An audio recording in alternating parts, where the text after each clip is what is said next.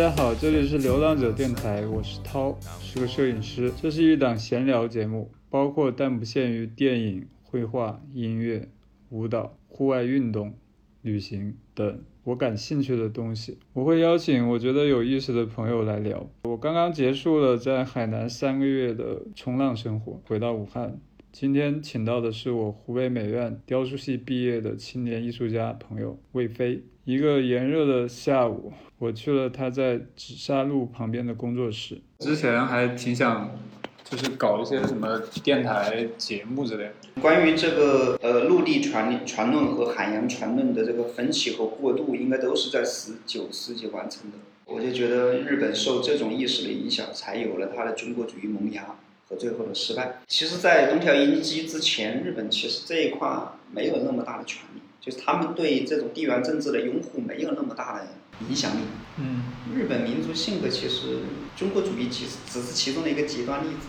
我之前也看到过，就是包括中日战争，当时他们觉得也也是有点偶然。他们在东北，虽然他们策划了很久，但是当时也有一点偶然因素，他们在东北挑衅啊什么的，然后他们就借此发动这个战争。我的印象里，就我读的那一些史料啊什么记，我觉得以当时日本他们那种完全没必要找理由。他们在亚洲的那种当时的战备能力哈，基本上是跟欧洲同步的，他们是没有落后的。就日本在明治维新之后发展的这种国家军备、战争武器哈、战争机器的完成度，当时是全球都可以排上名。所以呢，我觉得他没必要说是要找个借口来谈。日本人没有这个性格，像那这个这只是我们这有可能后来中国的历史学家他去强加给他的，因为这个事是我们来做的话，我们需要找个借口。那么他们干那个事其实是为了找借口，我觉得就是一个偶然其事件。实就是在中国人眼里，他没法就是说真正的去承认他当时很强，他不能在历史书上这么写。对，他确实确实很强那个时候，征服朝鲜，整个朝鲜半岛，包括菲律宾群岛，所有的都很快，就像德国纳粹在欧洲推进他的闪电战一样，日本在这里也可以那样搞。前之前就有两场嘛，比如说他跟俄国打打赢了，跟中国不是把北洋那个整个干掉灭了吗？甲午就明显能感到，就是这两个国家军事实力和政治的体制都差的蛮大的。明治维新最大的作用就是它创造出了他们国民的一个政治制度，就是体系，先是把体系建立起来，建立完了体系，就是根据体系可以发现自己的弱点和强项，强项就尽量去发展，弱点马上弥补。所以他们相对于在十九世纪来说是第一个亚洲国家里面成长的健全一点，四肢很健全，穷兵黩武嘛，开始往外扩张。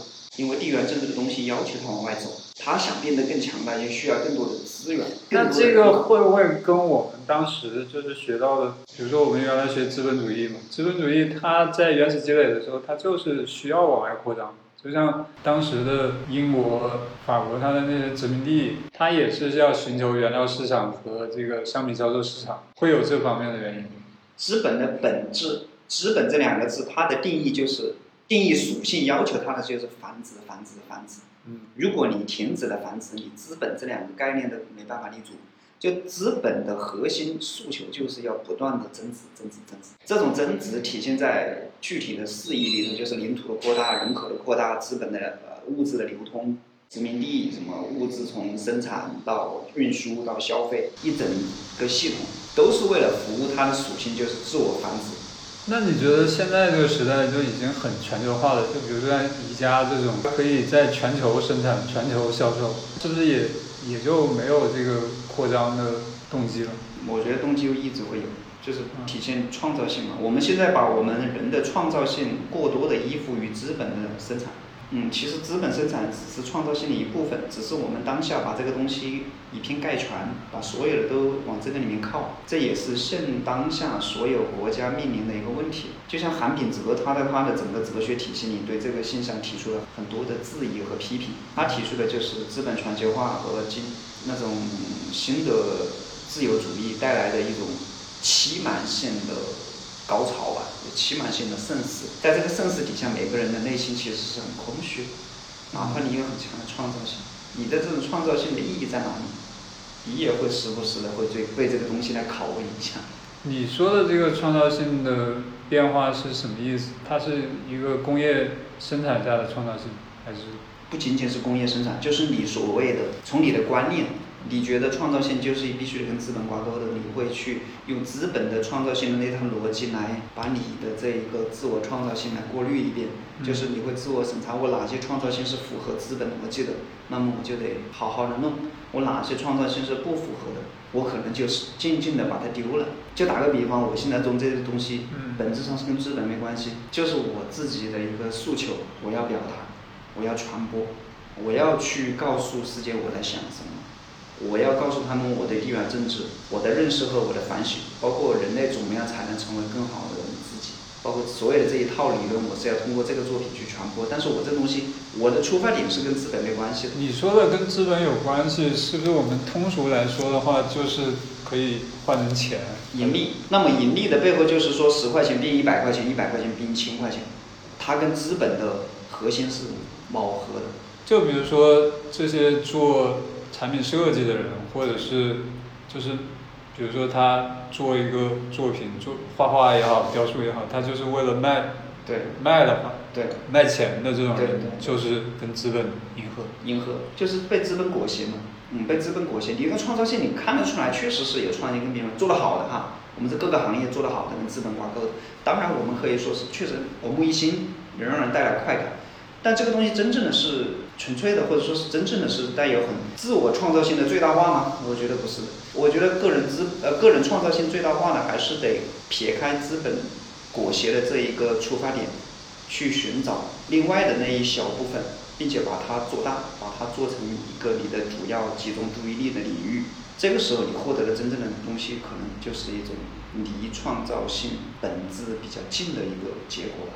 但是近现代有一些艺术家，就比如说安迪沃霍尔啊，他可能跟商业走的比较近的艺术家，你是怎么看他们？沃霍尔其实他的创造性首先是自我创造性的实现之后，才体现出他的资本。在他被市场认可之前，他有很长一段时间的实践，也是一种小地方弄折腾、弄拍电影啊这样搞。包括村上隆啊，他们也在他们的著作，包括写书里头就阐明了。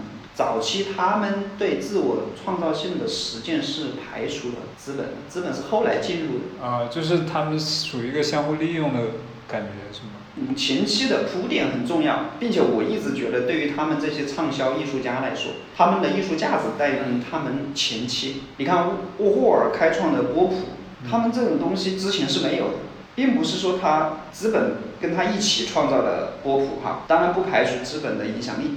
帮他更加的扩大嘛，就是这是传播这样的传播。但是从本质上讲，波普的概念的提出，他提出这个东西并不是为了迎合市场或者迎合资本，他是有他的创造性。在他的创造性达到了一个结果之后，资本进来，我们看到了波普的成型，它是这样一个关系，有个先后关系。如果没有之前的铺垫，沃霍尔不会成为沃霍尔。所以我觉得还是要分开一些，就关于哪一些是资本裹挟的你。哪一部分是相对纯粹的你吧？那么从这方面讲，你会发现你的快乐、你的苦闷都是很有价值的。你的创作里头，你可以去一个作品，它其实可以包含你的快乐、忧愁、无聊、好的或者坏的这种二元的东西，全部都消解了，都融到这个里头去了。因为你的目的很明确，就是表达。那么表达好和表达不好，其实没有差别。那就是说，比如说刚出道的这种艺术家。想要自己的创作持续，他当然需要一些物质的基础。他是怎么去平衡这个东西呢？我觉得人都有社会属性啊，这是我蛮早时候老师跟我说，社会属性就是你要作为一个社会人，你要生存。作为创作者，你可能在生活的生存的基础上还要创作，那么可能是对你社会属性的一个更大一点的要求。就打个比方，我做这一批东西，包括做这个租这个位置，做一个长期的项目，前期花了七个月嘛。嗯。我一直在做一个阿育王寺的一个项目，就做宁波的阿育王寺重新盖了一个寺庙，然后我会在里面做一些工艺品。它是原来就有那个寺庙，没有全新，它就把个山头削了，削平，就有点像盖起来。比如说在北京之外的地方再盖一个故宫的那种感觉。我就通过这个来获得我的收入。干一天有多少钱？很辛苦，但是你为了这个东西，那种辛苦你是可以承担的。也为了你的创作，为你生活能够平稳的。就是你会用这个，就是我们通常意义说的活，嗯，去养你的创作，大概必须是。得这样子。但是你必须得养。我当时学画的时候有一个困惑，因为我们也知道，可能也有一些同学学画画或者学雕塑，后来改行的蛮多的，是不是在这个方面，就是他要走到一个这种能够循环的状态，会挺难的。你要是说难的话，我觉得做任何选择都一样的，都很难。嗯你转行，我觉得面对的问题也蛮多，你自我纠结啊，取舍利弊啊，你也要做一些是吧？这方面的一些所谓的难，嗯还是刚刚说的社会属性吧。你其实早一点把自己作为一个社会人来看，可能可以避免这种纠结，不避免这种利弊取舍。因为你不管做什么，首先你得养活你自己，你得成为一个社会人，嗯是吧？在这个基础上，你再能实现你的创造性。如果能够做到这样子的话，那就是比较幸运的。你在美院这些同学里面转行的比例高吗？都转行了，都转行。你们班还总共有几个人？现在几个人在做艺术呢？我就你，你们有几个人？我班二十七个，十七个都二十七，都没有做二十六个都转纯艺术的吗？但他们现在都在做什么？各行各业都有，有正建什么机关的，也有考公务员的，也有自己做个体户的，也有打工的，也有去做一些活，就基本上做活不断嘛。跟雕塑有关的活。嗯，只要是能赚钱的活都做。其实我觉得这样也挺好，相当于他们比我轻松。我们不不说这个纯艺术，就是跟雕塑相关的还有几个人？七八个吧，七八个。算是很多了，哦，也算是比例高的。算比例高油画好像更少。都差不多，我觉得都是这个比例。就是我们如果把它局限在一个小圈子里头，这个比例和那个比例一对比，啊，好大的落差了，有百分之两个点或者百分之三个点。那其实你放在整个大环境里头，你会发现都是差不多的波浪形。转行和坚持，转行和坚持，各个行业，不光艺术，都是一样的。因为流行歌不是唱吗？你现在还得出专辑吗？你还得做巡巡演吗？还是说你已经开了个服装店，说唱歌，特别好玩吧？是，我觉得其实学什么专业跟后来做的事情，好像任何专业都都有这个情况。其实其实有一个东西，就是说人人，毕竟他也有他动物性哈。你觉得我这个地方，其实我工作完了以后，我来这个地方待着，我不一定要做事哈，我就看了我的宏图哈，自己个人个人的这种意志的一个方向，就会自愈很自愈。就像你你自己的一个精神家园一样，嗯，你会从这里面得到一些自足。对，自主滋养。尤其是你想着你马上要开始，这个东西会决定历史。所以我我跟你聊的时候，就感觉到你可能先是会吸收很多东西，比如说看很多书，然后比如说去游历，去了解很多东西，然后把它吸收进来之后，你再去输出是这样。对，这也不是一个因果或者是动因的关系啊。第一，我是对所有的这都很感兴趣，嗯我并不是说是为了打个不比方是一个就是功利性的去去去，我并我我去伊朗也并不是说想去那个地方获得什么，然后创作。我去维也纳、去柏林也并没有这个，只是纯粹的我想去就去了。去了以后回来，我也不知道会做什么作品。你当时想去是先开始就是想做一个游客去，还是怎么样的？就纯粹的作为一个人，哦，去一个我陌生的地方，认识不同的人。就那种去，我去了阿巴斯的墓，见到了阿巴斯的女儿和他的女一号。当天我去那个墓上阿很，巴斯他的墓是在德黑兰吗？在在在德黑兰的北部，哦，北部高地，就有点像他那个樱桃滋味里面那种小山是吗？没什么树的那种。真的，你现在一说，我去的时候就是这个季节。今天三十一号，我今天登航班回来，一九年，就是这个季节的那个。伊朗的气候是跟新疆类似吗？它是不一年有四季吗？有四季，它的南部波斯湾，北部里海，等于是两个海域夹的一个高原，叫伊朗高原。你带它的南，我们德黑兰海拔大概是多少？嗯，这个我没量，但是不高，哦，不高平原嘛，两千米所谓。介于高原和平原之间的所谓小高原，一千米，一千多米我，估计都差不多九百。云云南比云南低一些。那我就不知道具体的多少，我可能没没留意。但你会发现一个有意思的点，德黑兰其实在伊朗的中部偏南部一点点，嗯它离波斯湾的距离可能比它离里海的距离要长一点吧，我记得好像。然后呢，我一直在德黑兰待着，很热，就是酷暑，像新疆那么抗晒，四十二度高它，是因为离海比较远，就有点像吐鲁番那种。纬度纬度夏季直晒嘛。然后呢，那天我们去北部里海，那个地方罗姆萨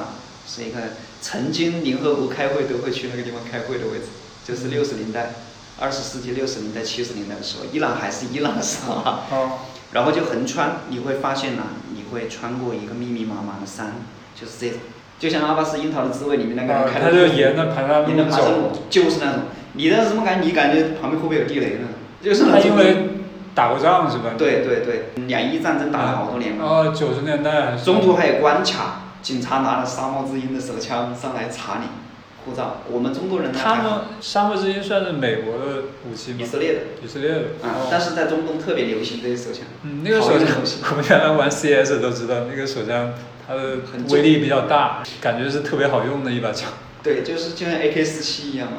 世界名枪嘛。对对。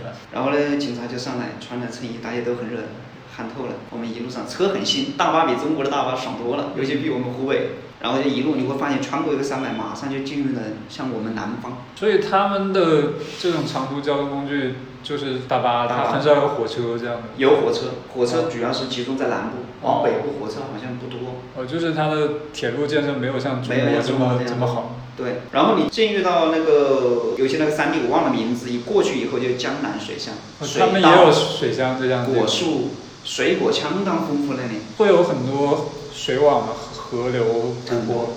很多。哎，这种好像在我们在电影里面很少见的。我从那个地方过了那个山，温度直接降了五度，就体感温度降了五度，马上穿衣服了，然后就开始晕车，因为你明显感觉那种湿度都已经不一样了。你这个感觉是进了山区，还是说是因为这些有水？它的山是这样子的，我感觉哈，就是一个山坡这样，这边是酷暑，往德黑兰往南部倾斜的位置，山很秃，没有植被，就像我们在一些以色列电影、中东电影看的那种，都是土土坡子那种黄土。往北方一去，全是绿地、草地，有畜牧业，有很多的什么水稻啊，这种农田呐、养殖啊就多了。因为靠近里海，它的水资源更丰沛一些。嗯，然后空气湿度好大，一下子我们的车窗就蒙了层雾，就是那个山一下就蒙了层雾，相当神奇。其实就跟中国的秦岭一样嘛，它是把哎南方的水汽隔绝在了隔绝了，然后北方就缺水，南方是比较湿润的。就是洛姆萨那个城市，感觉好像时间都停止，在那待了三天，嗯你就感觉每天确实大把的时间是空闲的。我喜欢坐在他们以前的一个旧皇宫，一个旧皇宫前面，现在改成个酒店嘛，我们住的是那个里头，一个花园的长廊凳子上面，我经常喜欢坐在上面，在上面基本上坐了，每天早上起来，我五点钟起来，六点钟起来就跑到凳子上坐着看日出，真好。那是以前的所谓波斯王朝的度假的地方，真的会选位置。然后到那天晚上是下午七点，我说什么都没管，行李一放我就一头扎到泥海里头去游泳去了，冲一下下去了。但是你你会感觉那种气压，我觉得还是有海拔，那种气压就感觉人头昏脑胀的那种心跳加速，赶紧上来，然后我也在拉萨游过泳，在那个拉萨河那边。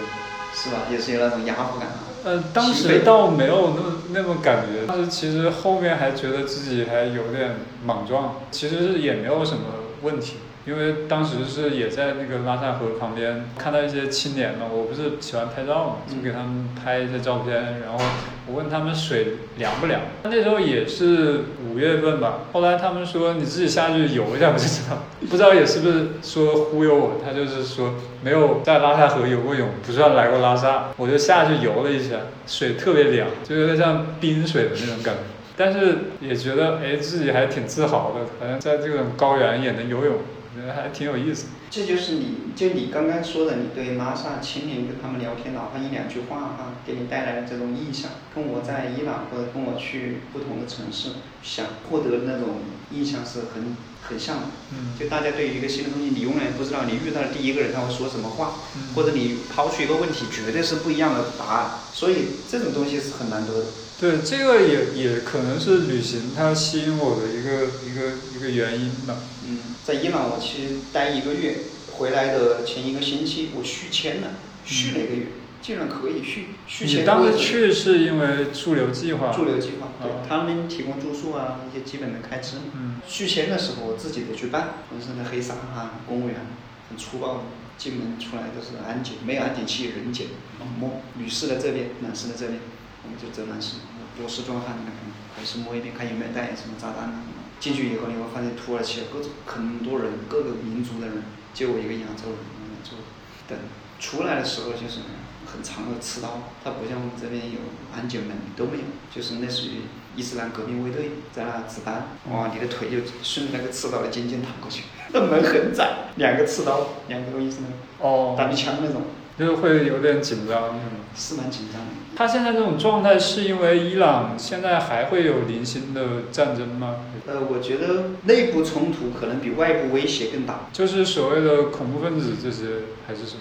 不是经济危机导致的人的那种对生存压力的一种反抗。就他他发生过一些什么事情？货币贬值，啊，贬值贬得很厉害。就像我去的时候，一美金换他们的货币托曼一万四千八，我走的时候一万九千，嗯，贬值贬得这么厉害。就打个比方，外面的货币已经贬了，国内的一些卖东西的、做生意的人，他们还没有获得这个信息，他们的物价还是那个物价，所以他们就无形的，他们的资产被削弱了一半嘛。就是他们通货膨胀太厉害。太厉害，跟外面脱钩。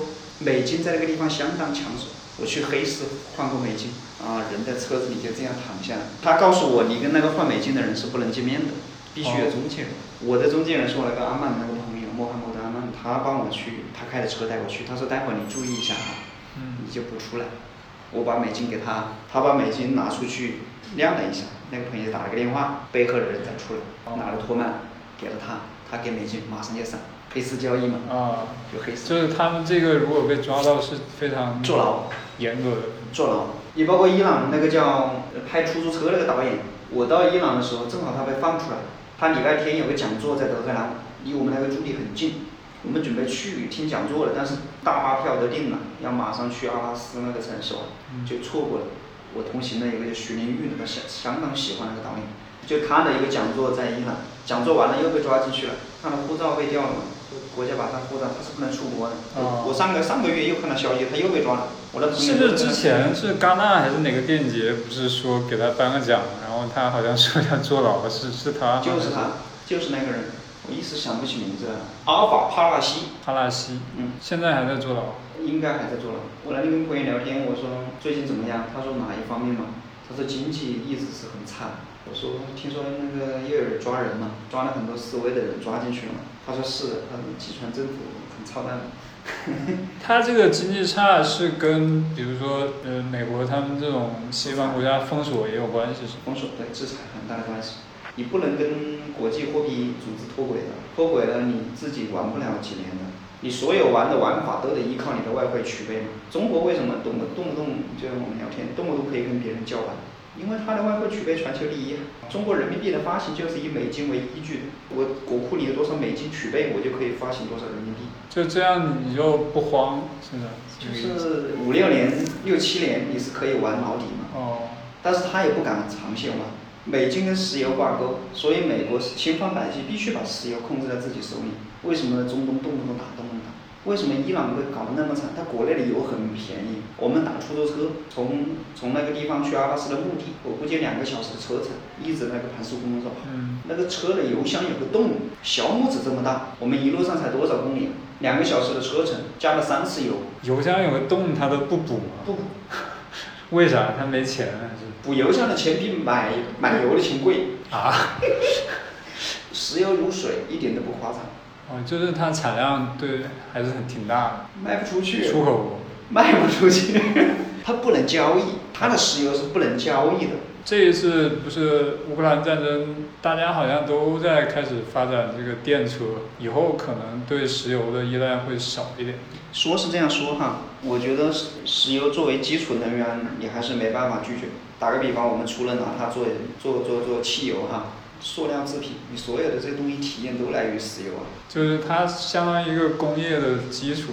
对，就是原材料，跟橡胶一样，不是说仅仅说加油、汽车开需要那个，很多方面都需要那个东西，它是一种综合基础的它那个。只是说能减轻一点，但是它不不能从本质上。我觉得提出这个口号，政治的呼吁很高，就是各个国家的政治、政客、嗯政府，他们提倡这个东西，其实为了就是我们抵制垄断、资源垄断，我们支持乌克兰，我们发展我们的绿色能源，我们不依赖俄罗斯，我们是站在乌克兰这边。为什么正在？因为我们发展绿色能源，我们有底气。我们不怕你石油制裁，但是放在实质上面还是得依赖。打个比方，这一次俄乌战争，中国进口以前是土库曼斯坦的石油，现在基本上百分之七十五都是俄罗斯买。中国是百分之七十五的石油都是从俄罗斯进口，以前还有中东，还有那个什么阿联酋、迪拜他们的，他们全部供欧洲。欧洲没有买俄罗斯石油，并不是说它发展新能源，而是他去买买买我们所谓的迪拜啊，买中东他们的石油。所以那之前好像就是西方国家会因为中国，比如说他会买俄罗斯的石油，好像就会对中国有一些什么不利的政策之类的。从政治的角度讲，他不会说是完全的体制，因为中国这几年跟世界捆得太紧。他如果去制裁你，对他自己也伤，所以他就。对，起码目前还没有那个实力说拒绝拒绝全球工厂。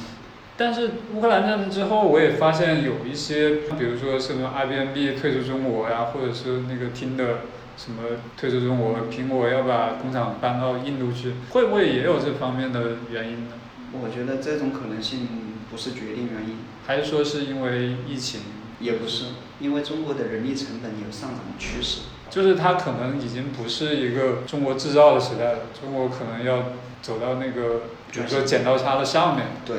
它不是说我们人为想涨，其实我们执政党政府他是不太愿意涨，因为他吃这个红利已经吃惯了，人口红利。就是四十年了嘛，改革开放。但是客观因素就是说，一个国家的物质水平达到一个点的时候，它是必然会往那个方面去。所以，真的，你看到大的厂，他们往外搬，我相信企业跟资本的逻辑是一样的，逐利嘛。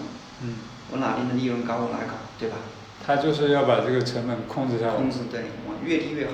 所以原来我们看中国制造，现在基本上，比如说我们穿耐克鞋，或者是有一些优衣库，可能就是柬埔寨或者孟加拉、越南呢这些国家生产。对，他们成本很低。就像我朋友，他老婆孩子上个月直接去了泰国，他们准备在那边受教育嘛，小孩受教育。现在泰国去需要落地签吗？他他也不要疫苗，不要疫苗，因为他旅游国家，他自己财政也会。我感觉因为疫情，他们都快饿死了，感觉。然后我朋友就把老婆孩子送过去，我说你为什么不去？他说他攻略了，在那边的人均收入一个月是两千多人民币。他说他过去了就没办法养活孩子和老婆在那边的日常开销，所以那边你就一对比你就知道嘛，那边的人均两千多，这边我们中国目前人均收虽然很低，但是你要看一些稍微有点能力的技工，工资日薪都是四百五百往上走了，你没办法就是以以前的价格还能雇到那些顶尖的技工给你做很高质的品产品出口欧美啊，出口什么？要求高了，一天四五百，那他的月薪可能就达到一万多。那就是别人的五倍了嘛？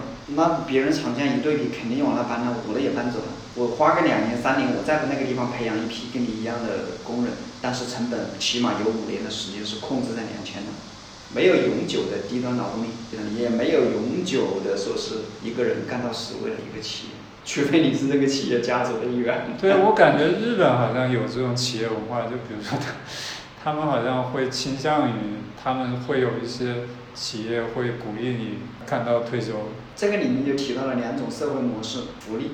一个国家的福利是建立在什么基础之上的？欧美，包括新加坡，他们的日本，他们的福利是建立在就业，就是你就业你就有福利终身。中国的福利建立在消费。就是他这个福利是国家的福利还是？国家福利，也不是公司给。不是不是公司给的，国家福利。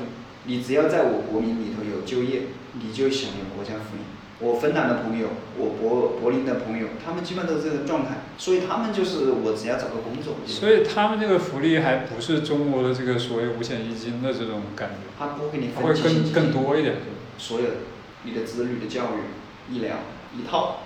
因为我现在不是在法国学法语嘛，我我也问过他一个问题，我说感觉欧美的年轻人为什么感觉他没有那种焦虑感，他不忙赚钱？他就说了一点，就是法国医疗是免费的，对，全民医疗免费，所以光是这一点，我觉得可能他就会缓解很大的焦虑。就打个比方，我去维也纳，我拿到了工钱，只要我拿到了工钱，等于我就业了，我每个月有七百欧的税要缴。然后呢，我所有从从我拿到工签那一刻开始，我我的直系亲属、我的子女、我的什么东西全部是纳入到国家福利里面去。你说的工签只是说签证吗？就是工作，工作签证，对，就相当于就跟他们国民的待遇是一样的。所以就是说这一点就区分为什么我们这个地方的现状是这样子，他们是那样子。因为我们所有的福利来源于你去消费，你要去购买，他们那边的福利就是就业。只要你就，所以你说日本为什么有人能从小干到死？说实话，这个体系哈，它是能够让你从从小干到死。你在我们这个地方，你怎么从小干到死？如果说中国它同等的话，等于说它要给你更多的福利，让你的生活无忧，才能跟它对标。你觉得还有多少年的路要走？那你觉得是不是因为中国的这个人口密度不足以支撑这个？千万不要说我们什么人口多、底子薄、耕地少、什么发展不均匀这些话。其实日本的人口密度应该比中国大，是吗？它有两亿人啊。中国政府这几年对外外外交援援助很大，它不是没有钱，他也不是说人口多我那个钱不够用，不是。是分配的问题。对，政府不负责生产，不创造价值，但是政府是有分配的权利，全球都一样。我们跟其他的区别，就我们政府有绝对分配的权利，就是说你你没办法反对，哎，别人是相对分配权利，你不均，你可以把它感觉就是像法国这种，可能德国，它一旦你觉得这个政策不对，你就可以去游行去反对。但是中国确实是比较难。有一段时间读一篇东西没读完，叫《美国的民主历史》，中国人写的，在美国华人写那不是原来刘瑜也写了一个民主的细节，也在讲美国政治的吗？我不知道是不是他写的，啊，但是我看的是个 PPT，没有成书，哦就他那个博士论文，后来被禁了，嗯不许中国人看，说明他写出了很多道理嘛。哦，我也没读完，我老婆那有有原版，打印出来好大几摞，嗯，博士论文嘛，然后我回头把它打印出来，好好利用时间把它看里面就讲了很多区别，我们只是不知道这些，知道这些我越想越不开心。我操！你可以大概讲一下他的这个，就是说我们一直说美国是少数人执政，那么当你去选一个人，这个人如果花钱买了更多的人来选票哈，选他上台，那岂不是他就可以为所欲为了？嗯，不是，里面涉及到好几组物理研究，就是做实验，类似于我们打个比方不好了，像巴甫洛夫实验哈，嗯，他会得出结论，就是说不存在绝对的选坏和选好。当那个人花钱去买选票，他的政治对手也会花钱买选票，那么这一种无效的选票是可以抵消的。最终决定的还是花钱之外的那一部分选民的选票。那另一个逻辑能不能说，比如说这个人他他的财力更雄厚，他花更多的钱买选票，那他的选票会更多。前提是建立在资本垄断的地方，他们那边不属于资本垄断。你就说美国的财政实力大的家族，你数一下，拜登家族和川普家族都不差钱。嗯，就是说他们属于是对手，不是说碾压的这种状态不是态。碾压关系。我也听过，就是比如说跟一些朋友聊过这个问题，就是他们觉得拜登的家族，比比如说克林顿的家族，他只能代表他们少数有钱人的利益，那这些穷人的利益他是怎么保证？政治制度就是就从林肯开始哈、华盛顿时期，他们其实已经把这种政治制度呢做到一个平均值。就打个比方，富人到了一定富裕的阶段以后，他在财富上面确实可以有很大的优势，财富之外的权利他是受限的。为什么美国政界都是很有钱的人上台呢？因为他们有闲，解决了基本的物质诉求以后再当官。第一，他不会贪。你看我们最近反腐打的那些人，嗯一定几个一贪，一定几个一贪。那确实你是从平民中选出来的，你代表了最广大人民的根本没有，你反而是从底层拿了很多的血，吸了很多的血，让你成为富裕阶层。就我们还没有完成这个阶层的转换，就开始往顶层、政治顶层走，问题更大。我不是说他们没有问题，他们也有问题，但是他相对于我们这种，他是解决了新型的财富积累这个阶段。所以之前一直说中国没有中产，就是可能也是这个问题，不仅没有，它是在消灭中产。消灭中产。你想象一个金字塔，想让顶端更稳，就把底端拉得更长，对吧？中产、中产、中阶层不重要。甚至于不存在了，它只要把底下一扯开，上面绝对是个金字塔，它就可以。所以你刚刚说的就是说，选的富人都是富人在玩弄政治哈。这句话呢，听得最多的都是中国人，我们在国内说的最多。嗯，美国人他们不会玩，你跟他们聊过这个？聊过，啊。他不觉得自己是穷人。我记得几个他们有的拿低保的，其实你觉得他们其实在美国就算是穷人？他没有觉得自己是穷人。哦他顶多我觉得，他说我顶多没办法把川普大厦买下，但是我的医保、我的社保、我的所有的福利我都有。所以你觉得就是像美国最穷的人，他可能就能达到中国过得还不错的感觉，就是说他们没有没有我们觉得好像穷得快饿死的那种前段时间有个访谈流出来了，一个美国学生抱怨，他说我需要花花七年的时间才能把这套房子买下，我为什么要买那个房？中国人就会笑了。确实，我们一我们看到这个消息，就是说哇，美国人买房也很难。我们会觉得很容易啊。对，美国人，哎呀，你看他们也很累啊，原来我们都是一样，都买房都很难。你没有去深挖后面难的定义难这个东西的一个本我质觉得中国都不是七年买房，可能是两个家庭。就说这个就没意义了啊，就没就我们说的什么概念，就是在富裕这个东西概念理解上，我们不要把我们的富裕和贫穷去框他们的富裕和贫穷，就是他们已经走到前面那个阶段了，他们不存在绝对贫穷，他们都是相对贫穷。就是他们的国家财富积累，其实就是像我们所说之前说要脱贫攻坚嘛，就是消灭这个贫困。他们可能贫困早就被消灭了，是这个意思。嗯，他们不是一个金字塔形，他们是个正方形。为什么中产很庞大，正方形。长条形？其实我原来也看过类似的理论，它那个猪肚形，可以中间比较壮肚子很大，啊，肚子很大。穷人跟富人都少一点。对，中产，我们是三角形，绝对三角形，就没有中产，体层很大，九亿，拱上一点，那你觉得中国为什么选择了这么一个结构呢？还是民族性格。我觉得还是一个民族性格，就是第一，统治阶层他们很擅长于用儒家和道家那一套来管制，底层人也接受这一套。就像我们说的什么，像秦朝远交近攻啊，以前湖北这边就是我川这里的顶顶级的那些人啊，他们对外的人都很好，对本地是打压。就这一点你就看出来人的性格，这个民族的性格，互相之间容易形成这种。就还说一个，我们跟陌生人或者跟一些远处的人可能交流的更频繁，跟我们的父母兄弟可能更疏远。嗯，这就是一个很现实的问题，这说明这个民族性格就是这样子。人和人之间竞争，他不会去跨阶层竞争，绝对是同阶层人竞争。同阶层竞争只会是抵消内耗，你去跟差阶层的人这种方式的对抗，才能迸发出你的阶层跳跃。我们过多的都是在同阶层互相碰。我也觉得中国特别容易就是在网络上面，就是因为一个事情大家就吵起来了，然后都是那个平一这个层，就会觉得为什么没事就开始在网上吵架，然后他的网络这个环境现在觉得，特别是像微博这种平台，就会觉得很多这种人他的那些想法就会觉得无法理解，就像他们说的网络暴力啊，现在 B 站已经开始在控制了，就之前是说爆出来一个事情嘛，就是说。一个大学生就是游泳，有一个出租车司机还是什么救了他，救了他之后给了他两百块钱，其实大家觉得也正常。但是网上有一个声音就说，哎，两百块钱太少了，竟然救了你的命啊！有人就评论说，我是个大学生，我都觉得两百块钱少。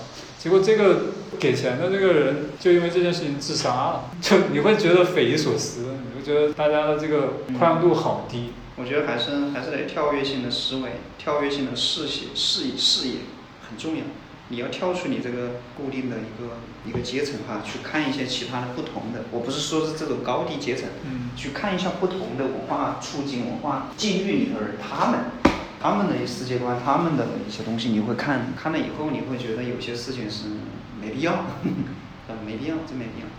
你可以把精力集中在你真正觉得有价值的领域。中国最大的问题就是我们每个人都是被消解的，我们很难的说集中注意力在自己感兴趣的领域，很难。对，其实我在大理不是待过半年嘛，我当时在大理也接触过一些美国人、法国人，我当时挺羡慕他们的，就是他们可能也是大学毕业，我当时也大学毕业，我就觉得他们好像是不用太操心，就是我们刚才其实聊到的你的生存问题，就像美国人，他可能就是国家他会有一定的福利，就是让你就饿不死，所以他就能，比如说他要壮游也好，他要去学习自己的兴趣爱好也好，拓展自己的能力嘛。他不像中国人这样，就是中国人首先他说我要去赚钱，我要有饭吃，嗯，然后他才能再追求这些东西，但是这个比例就挺少的。呃，人从生物学角度讲，人的意识和不是由你的思想决定的，是由你的肉身的细胞决定的。嗯，尤其是像人的情绪，不是由你的大脑控制的，而是由你的肠胃控制。生物学意义上，肠胃肠胃。如果一个人长期挨饿，他会形成一种肠胃记忆，我要吃饱。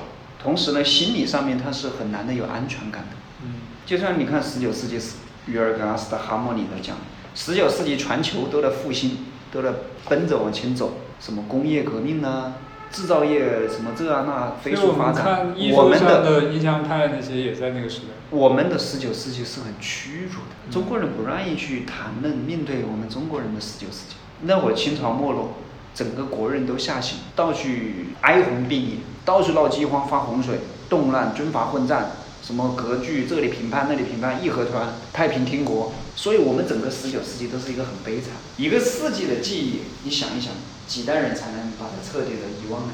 我们的基因里头，我们的细胞里头都带有我们父辈、我们祖辈的一些记忆，就像我的爷爷辈，他们经常挨饿，经常吃不饱饭。那么作为我。我就能感同身受，我周围的人，他们为什么会表现出这种吸收这种东西的趋势？尤其是你去研究一下生物学、营养学和人体机能的关系，就像有本书叫《原始饮食》，吃什么决定你什么。你这段时间很多朋友情绪不受控啊，不是因为他暴躁、坏脾气，而是他确实不受控，营养出了问题，身体出了问题。你会发现他嘴巴里味道很大，肠胃啊各方面是紊乱的，情绪不受控。那么从这一层意义讲，你会觉得。为什么我们没办法去放开手脚追逐自己感兴趣的领域？不是没有，是少，也不是说我们的福利比他们绝对差，是我们这边少，我们这边的记忆太深刻了。整个十九世纪才过去多少年，两代人都不到。潜意识里面有一种危机，危机感。对对，包括我们小时候受的教育，我们的父辈、爷爷辈给我们带来的那种生活的那种状态，它多多少少会在你的潜意识里头形成一种自走，让你去有很多的。跟别人跟外国人不一样，他们没有这个。欧洲其实也有，全球就是他们也经历过，也经历战争时代会有一些短暂的这种。其实欧洲有比我们更惨的经历，比如爱尔兰，十九世纪欧洲最大的饥荒就在爱尔兰，八分之一的人口饿死，每年二十万的到四十万的人口移民出去。是为什么？他们国民的饮食习惯以马铃薯作为主食，土豆。嗯。那一年一八几几年我忘了，四几年还是几几年？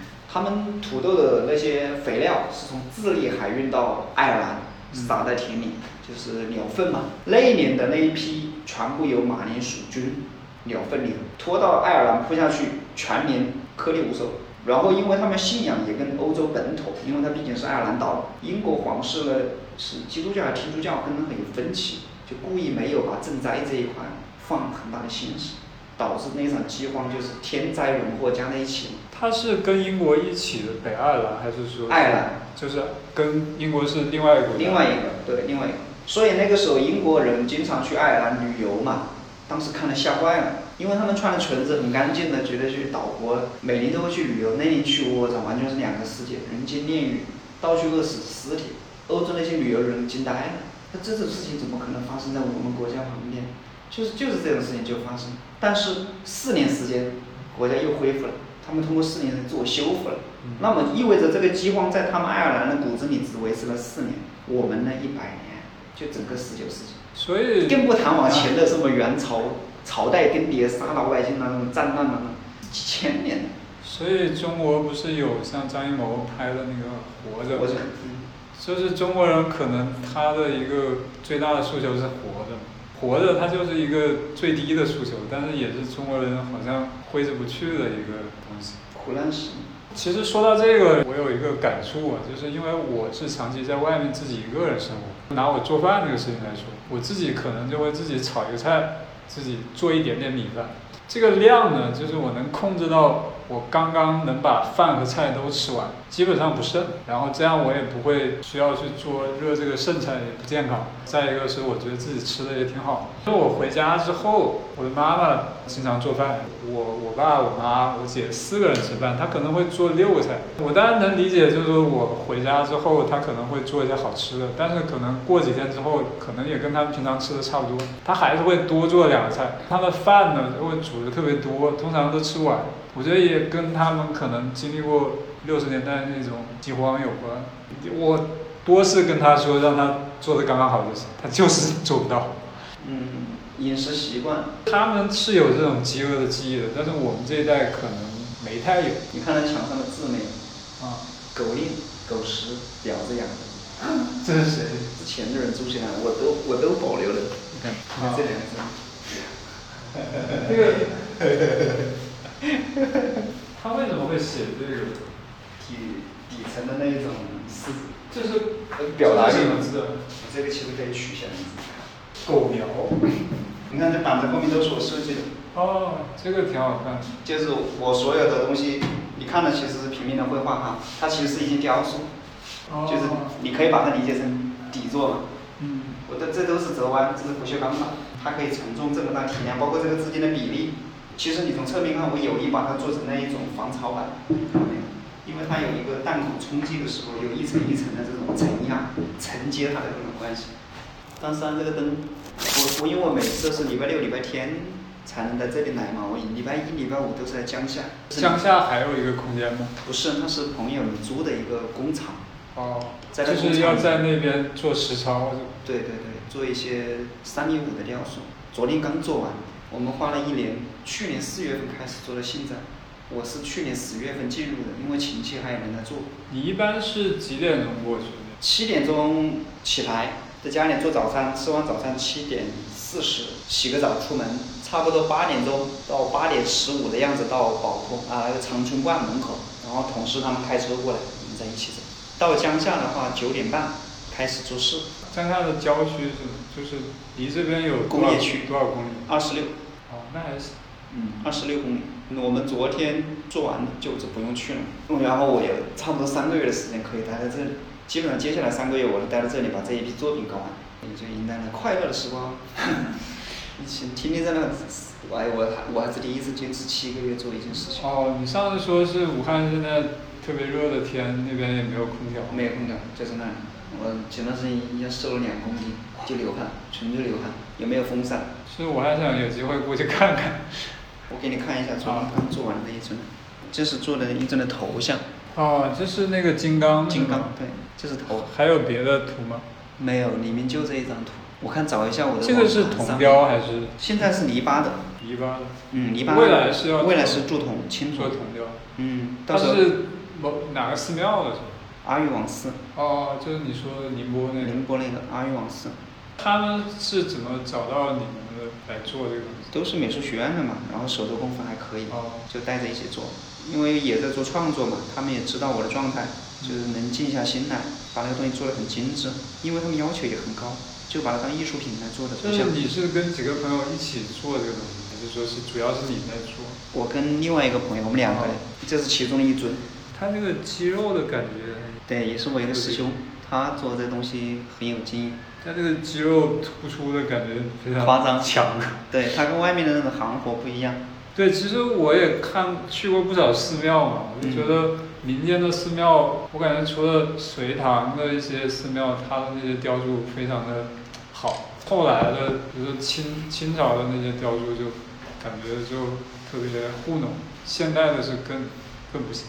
对，是这样子的，就包括日本，日本以前是蛮仰慕宋朝的一些工匠啊，但是后来呢，日本人也不会找中国人去做。以前日本很多寺庙里面东西中都是在中国找师傅过去带学徒，日本那一套工艺都是中国唐朝什么带过去，包括工具，但后来那些东西在那边生根了，国内没有了，工匠他们一旦消亡了就没有了，然后战乱啦，改朝换代呀。这东西都消耗掉。其实我之前跟一个程在北京的时候，跟一个程序员的朋友聊过这个事情，就是我们聊到中国的文化，就是包括绘画或者是中国的一些建筑啊、技艺这些东西，在古代都是没有体系的，它好像就是一个口口相传、师傅传徒弟。对。所以它这个就。它的随机性很大，它也会遗遗失很多东西。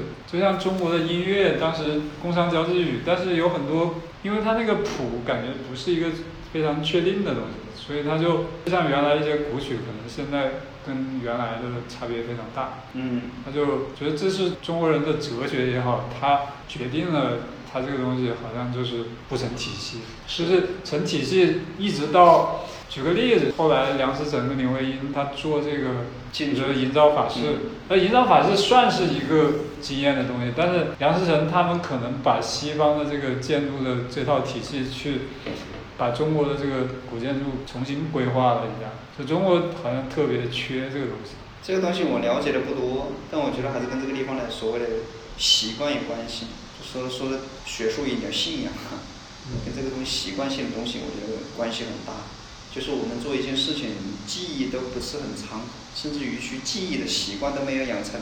就像我们对伤痛的记忆哈，又提到这一系列作品。其实我是为了去强调对伤痛记忆的这个东西是人类进化的一个驱动力。就是你的这个地方被夹了一下，你下次就不走这里；你的这个地方受伤了，你下次就避开它，对吧？但是我在这个地方，我觉得中国这个地方的人对伤痛的记忆特别短暂，就像你吃了一次亏，或者说是被被一个事情伤到了，那你下次不去碰触，或者你就远离它，或者你去就是在逃避一样。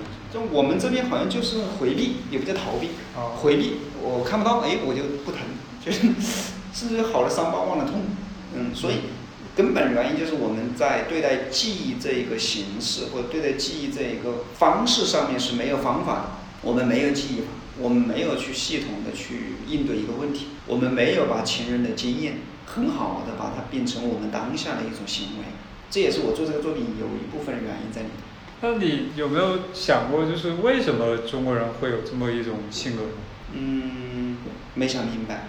我另外有一个思考，就是比如说拿这个中国画来说，中国不是我们都是学过美术的，我们知道西方呢，它是以素描造型为基础，中国画，特别是写意的这些国画，它可能就不强调这个它的形有多么准，特别是文人画，它可能就是我不准没关系，但是我意境到了就，所以这中国很多东西好像就是有点这样的，它就是要追求一个，就是它还没有走过写实这个阶段，他就开始去写意，所以中国人好像不太追求那种特别实的东西。嗯，不好说哈，但我感觉好像这只是一个现象问题，是什么东西驱使人们去不注重这个东西才是本质的东西，也可能是你长时间去追求那个东西受挫，慢慢的就把那东西看得不重要，或者主观的被削弱，人为的被把那个东西忽视掉，假浪漫，假浪漫主义。我觉得就像道哈，道家其实在北欧很盛行。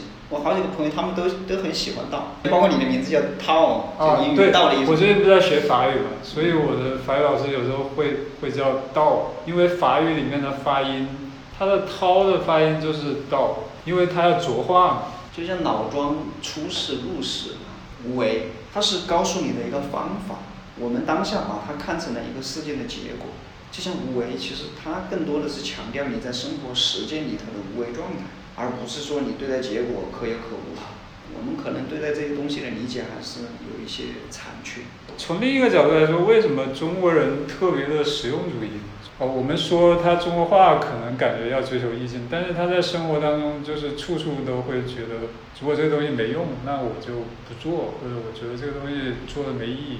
分裂，分裂真的很分裂，呃，世界观和方法论的分裂，信仰和生活的分裂。或者说，会不会是精英阶层他可能会去追求意境，他也是可能在某一个方面追求意境。我其实我个人觉得，我们没有必要去把所谓的精英阶层的那种跟底下的画得很开。其实你把它放大以后，我们这个地方的高层低层它没有多大区别，就是差距很小。相都是相似的。对，无非是你懂得多一点，语言组织能力强一点。其实本质上面的差距很小，饮食习惯、思维方式很小。据我所知的不大，就没有像我们看我们这边跟外界谈没有这么大。所以说这个地方肯定是有一个集体的叫什么集体意识的形成过程，是什么东西决定的？找到这个东西可能还挺有意思的。回到刚才你说的，就是说，你说你的北欧的朋友喜欢道，你觉得是为什么？我觉得跟他们的生存状态有关系。北欧发展到现在啊，就从福利啊各方面哈、完社会制度啊、生产力啊、创造力、创造意义啊这种对生生命意义的思考，最后把他们引向了道的阶层。也许他们对待道的方式是正确的，他们一步一步过来。其实我在一八年去了趟川西，就我们是三个朋友，呃，四个朋友一起开的车，在那个川西走了一个小环线嘛。那我们就看到，就是我们过了折多山，就是从康定往那边走，就是川西高原了嘛。就它它其实跟四川盆地已经不一样了，它就感觉是藏区。到藏区之后，我们就发现那边的那个藏传寺庙特别多，然后我们看到的那个当当地的一些地貌嘛，我们也会觉得，你这个地方好像生活起来，就因为它有时候会下雪啊，就嗯就也没有太多的树，感觉你去种水稻可能也活不了。嗯然后我们会觉得会不会是因为，我们就聊为什么寺庙那么多，他们这个信仰比较盛行，然后为什么它会不会是因为它的这个生存条件恶劣一点，就包括北欧可能冰岛这种生存条件也相对恶劣，然后造成了他可能会信仰这些道。我其实并不觉得他们生存条件比我们呃有耕地的人恶劣哈。啊，第一，它的畜牧业是有的哈。嗯早期尤其是唐末那个地方，整个的都属于那个叫什么呢？吐蕃，吐蕃，它有一个名称叫什么什么一个地方，他们其实相对是比内地要富奢，并且他们没有内地这么频繁的战乱。因为它高原就阻隔了对一些战争。你包括你去那地方有那个羌族、藏族自治区嘛，嗯你看羌族的碉堡对，竖起来是吧？在上面过个一两个月都没问题，把粮食全部拉上去，梯子一撤，你怎么办？没办法，对他起码可以躲，我们这边怎么躲？往地下躲哪里躲不了？很明显的是河南这个地方，它打仗打的太多了，平原就特别难防。一般的交战的位置绝对是平原，两军对垒，就那种势均力敌，是吧？我们最后大决战绝对是平原这，大战肯定都在中原地区。所以平原老百姓是最惨的。你好不容易攒了几辈子的积蓄，就像我们祖上有一个四合院在我们那个地方，我们走去山西那边过来，也算是大大槐树不知道，反正就是硬层层石膏嘛，高度银行。我们早期是银贩子，卖盐呐、私盐呐，还祖上攒了很多钱嘛。就我们那个地方唯一一个四合院是我们家的，嗯，说没就没了。你怎么躲？家产田产你拿得走吗？等你躲难回来，那个地方已经被征用了，充公了，就我说难听一点，就充公了。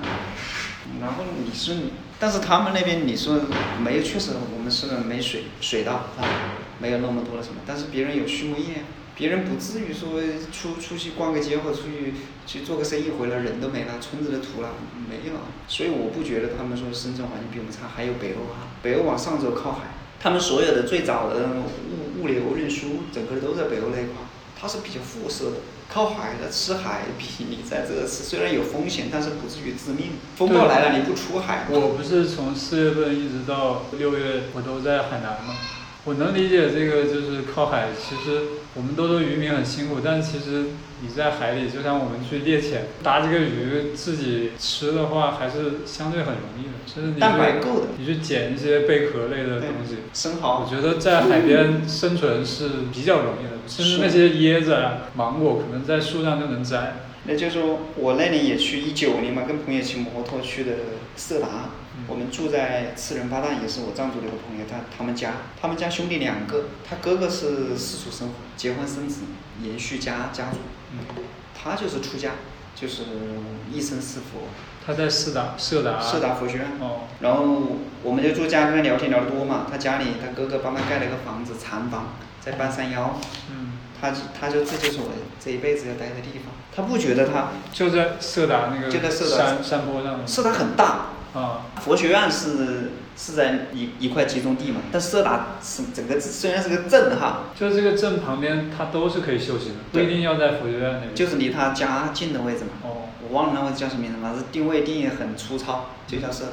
他就说，他说他觉得这样挺好。他说我们这边都是这样子，家里两个，一个留在家里隐居江湖，另外一个就出家。他还有一个姐姐，女人是不受这个东西世俗限制，女人就是女人不一定要出家，女人是不用出去出家嘛。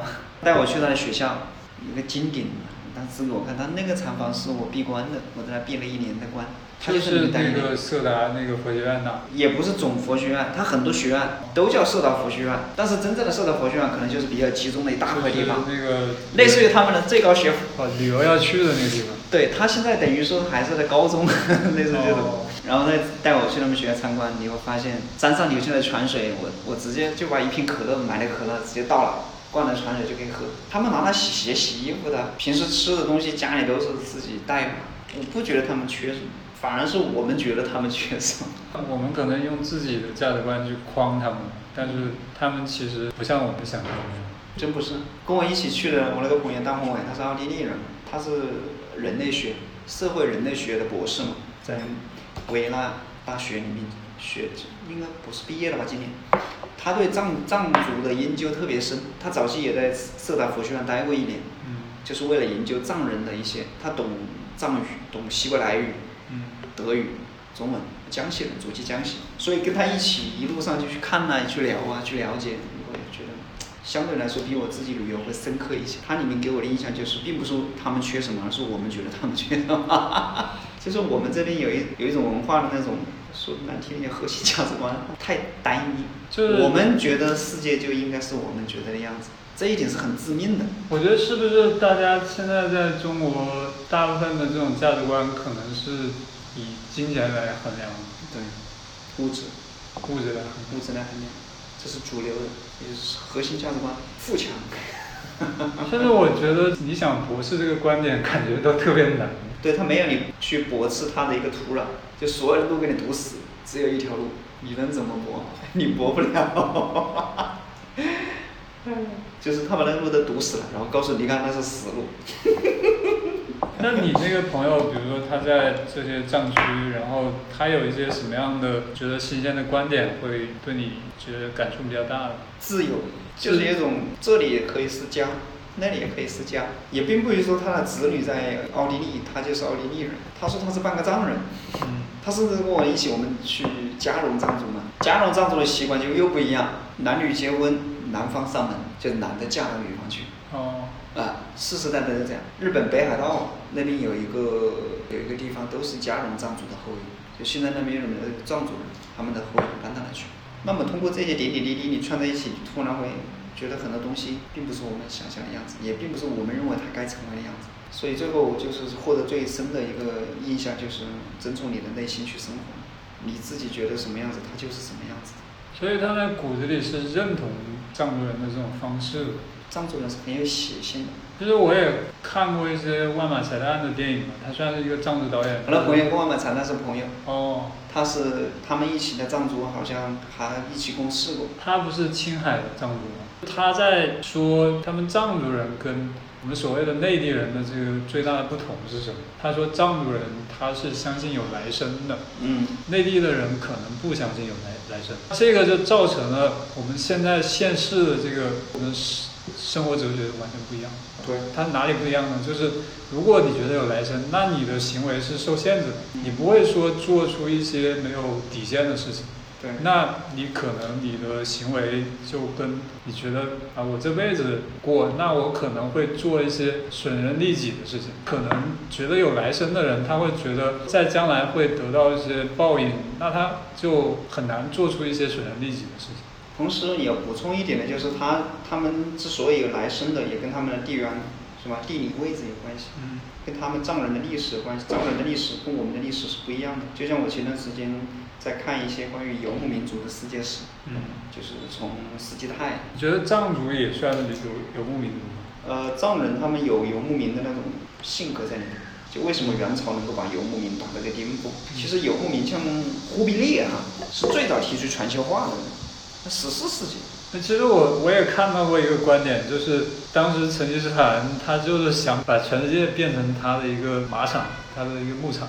强人嘛。我觉得他们的世世界观，就像你刚刚说藏人就是相信有来世一样，他们有他们的一套东西，并且很能自圆其说。只是因为我们定居民作为历史的书写者，我们没有去保留游牧民他们真实的客观的东西，所以我们现在了解的东西相当有限。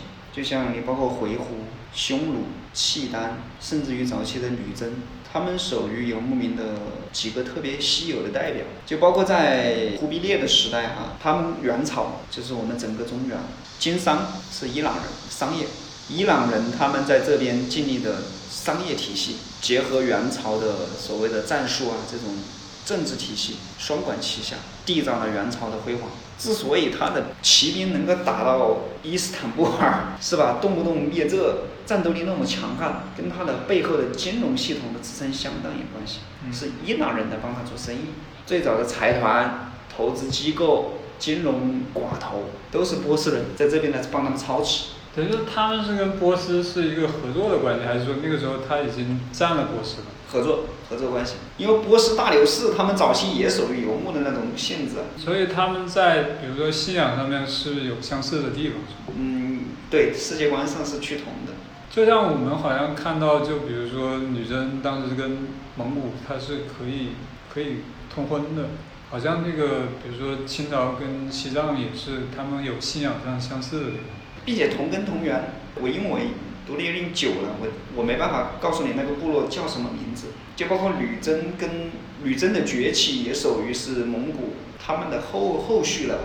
那个在蒙古之后，之前有过一个叫契丹的，契丹他们是很强盛的，他们在就是我们在《天龙八部》里看到那个乔峰那个契丹。对，那个时候基本上就是耶律阿保机，从耶律阿保机开始，契丹达到了他的国力的顶峰，跟宋朝叫板，甚至于把宋朝直接逼逼到了南宋了。那个时候，一个势力是契丹，第二个是宋，第三个就是那个西藏那一块儿。那个名字两个字我老记不起来。啊，它不同朝代的叫法不一样。对他们就互相三足鼎立嘛，包括唐朝最最最最末尾的时候发生了那种安史之乱以后，嗯为了平定叛乱，唐皇室封了很多就边疆大吏，嗯基本上都是这几个契丹人或者吐蕃人，他们过来给你帮忙，然后占领的一个地方成为一方诸侯，嗯。所以就开始融合，到最后元朝，元朝的崛起，一一统江山嘛，整个都灭掉，背后经济支撑很重要，就是他们把波斯人这一支人的他的价值是利用，也就不叫利用，叫团结的最好的，他们确实会做生意，你看那个安禄山，江湖传闻会九国语言。哦，他是利特人的后裔，利特人就是早期的波斯人，他的母亲就是带着他改嫁，然后又获得了一些资源，慢慢的把他从商界推到政界，最后就有了安史之乱。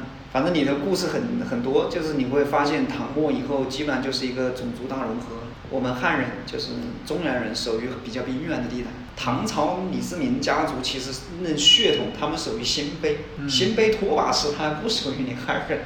只是后来为了统治这个地方改了个汉姓，就像你包括包括那个耶律阿保机的耶律阿保机的小儿子耶律姚古，他把他哥哥逼到了丹东，成了丹东王之后，他统领了整个契丹族。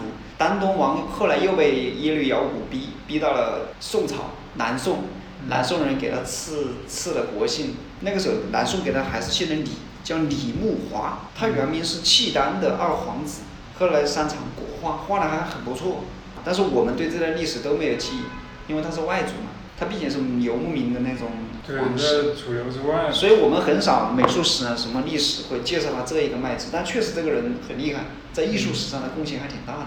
我看过他的画，画的真你看不出来说是有什么不好的点哈，就跟我们所谓的宋人描绘的山水人物呢，我觉得是不分伯仲这。样我们看宋徽宗好像画画也画的挺好。对，那个年代就是种族融合，其实大家没有分得那么清，反而是我们现代就是有一种划界限划的特别重哈。你有没有就是身边有朋友去，比如测那个基因？就是我朋友他们测基因，他可能就有百分之多少的蒙古血统，百分之多少的朝鲜族，还有什么北方汉族什么的。现在没有说纯正的汉族或者蒙古族。对对对，没有，从来就没有过。别人说亚洲人啊，不叫亚中国人，三分之一都是成吉思汗的后裔嘛，基因里面。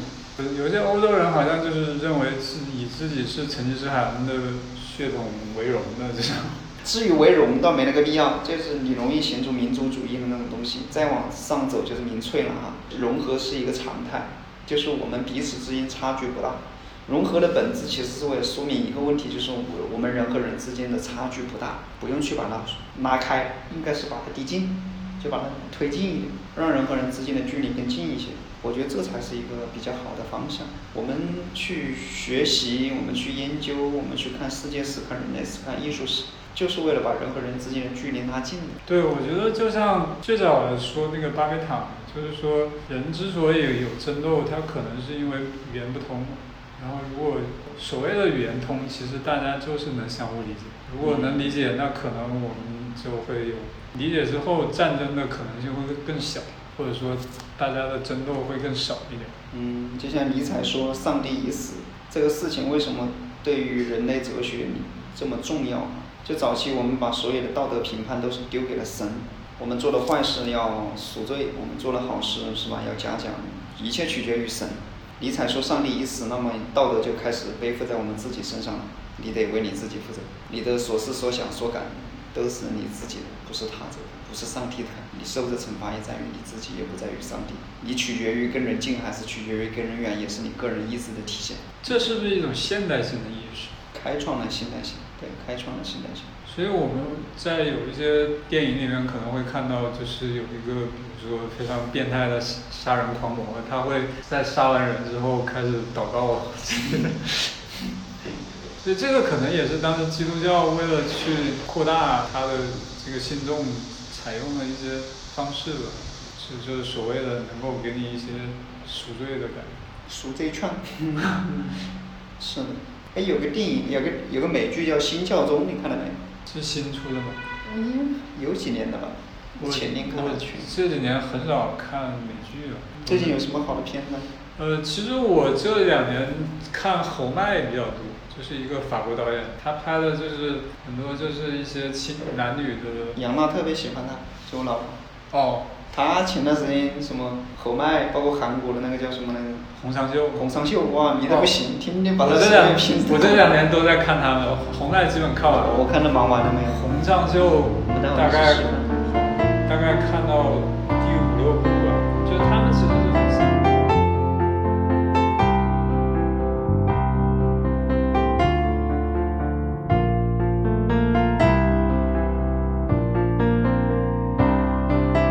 秋风吹开了美美的花裙，在萧瑟地飘。青鸟成群地在你的长腿上盘旋。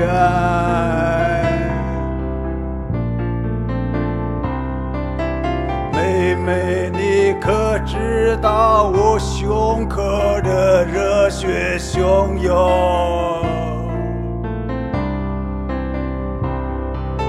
向着山谷下的驴儿打滚。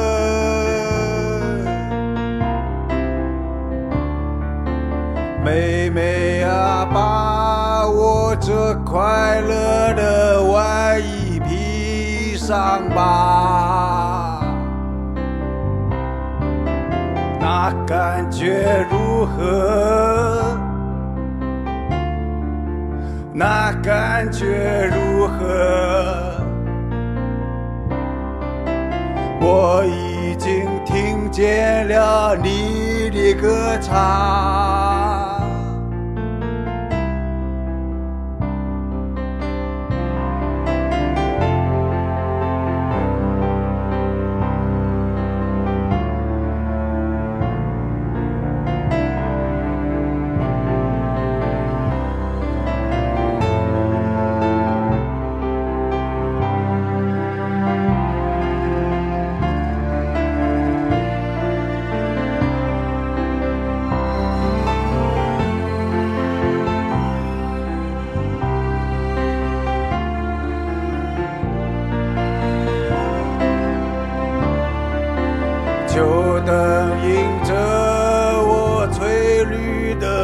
天空，在叮当地跑。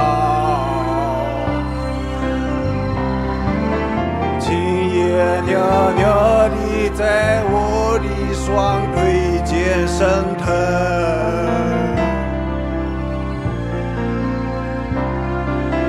妹妹，你可知道母亲卖掉了父亲的勋章在昨天？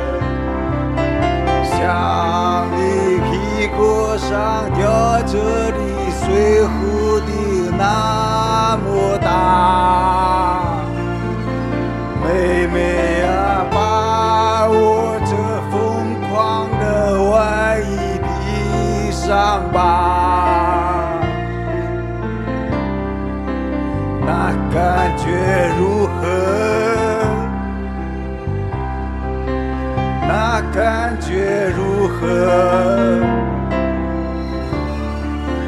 我已经听见了你的歌唱，我已经听见了你在努力的歌唱，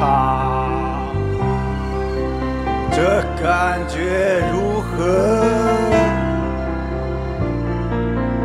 这感觉如何？我想我听见了你的笑，我想我听见了你在哪里